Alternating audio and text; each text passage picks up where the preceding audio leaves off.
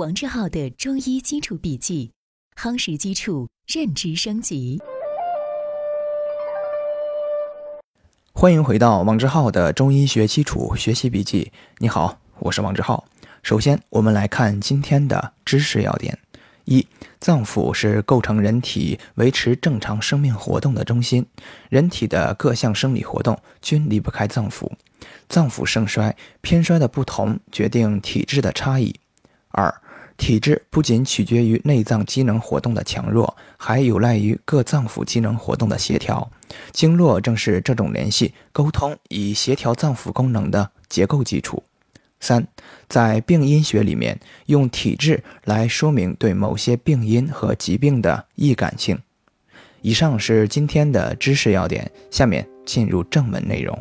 中医体质学主要是根据中医学阴阳五行。脏腑、精气血、津液等基本理论来确定人群中不同个体的体质差异性。其具体分类方法有阴阳分类法、五行分类法、脏腑分类法、体型肥瘦分类法以及秉性勇怯分类法等。一、体质分类的方法。中医学用阴阳学说来阐述生命运动的规律，说明健康与疾病的问题，所以。中医学主要适用阴阳学说，从生理功能特点对体质加以分类。本节对体质的分类采用阴阳分类法。应当指出，体质分类上所使用的阴虚、阳虚、阳亢以及痰饮、脾虚、肝旺等名词术语，与辩证论治中所使用的症候名称是不同的概念。它反映的是一种在非疾病状态下就已存在的个体特异性。二、正常体质，阴阳云平。命之曰人，阴平阳秘，精神乃至。因此，理想的体质应是阴阳平和之治。但是，阴阳的平衡是阴阳消长，动态平衡，所以总是存在偏阴或偏阳的状态。只要不超过机体的调节和适应能力，均属于正常生理状态。因此，人体正常体质大致可分为阴阳平和质、偏阳质和偏阴质三种类型。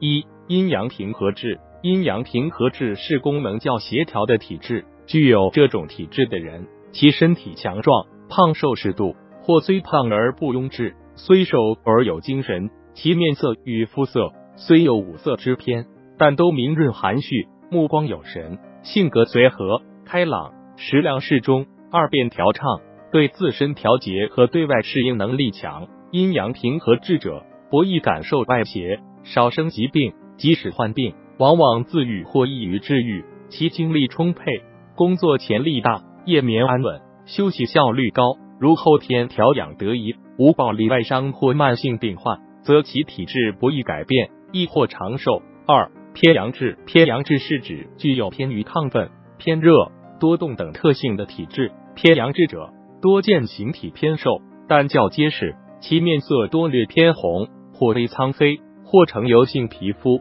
性格外向、激动、易急躁，自制力较差，其食量较大，消化吸收功能健旺。偏阳质者平时胃热、喜冷，或体温略偏高，动则易出汗、喜饮水，精力旺盛，动作敏捷，反应快，性欲旺盛。偏阳质的人对风、暑、热邪的易感性较强，受邪发病后多表现为热症、湿症，并化燥、伤阴。皮肤易生疖疮，内伤为病多见火旺、阳亢或兼阴虚之症，容易发生眩晕、头痛、心悸、失眠以及出血等病症。此类体质的人阳气偏亢，多动少静，有好阴之热，兼职操劳过度，思虑不节，纵欲失精，则必将加速阴伤，而发展演化为临床常见的阳亢、阴虚、痰火等病理性体质。三。偏阴质，偏阴质是指具有偏阳不足、偏寒、多静等特性的体质。具有这种体质的人，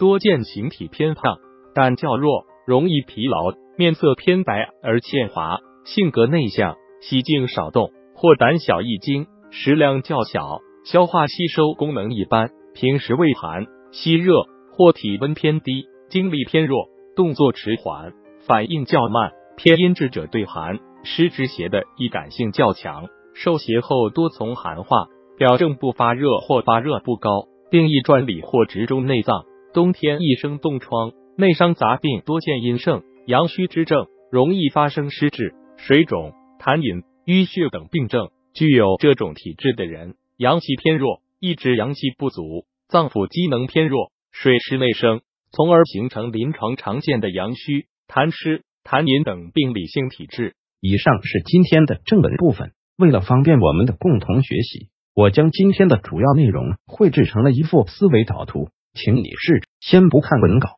仅通过思维导图回想我们本节笔记的内容，然后翻看文稿中的。知识要点和正文内容，把自己没有掌握的知识点对应落实，将学到的新知附着在思维导图上，印在脑海里。好，这是本节笔记的第三个部分——思维导图部分。今天本节笔记留给你的思考提示：思考体质学说在中医学中有哪些方面的应用？请你静心回顾，认真思考。希望今天是美好的一天，你我都能共同进步一点点。我们。明天见。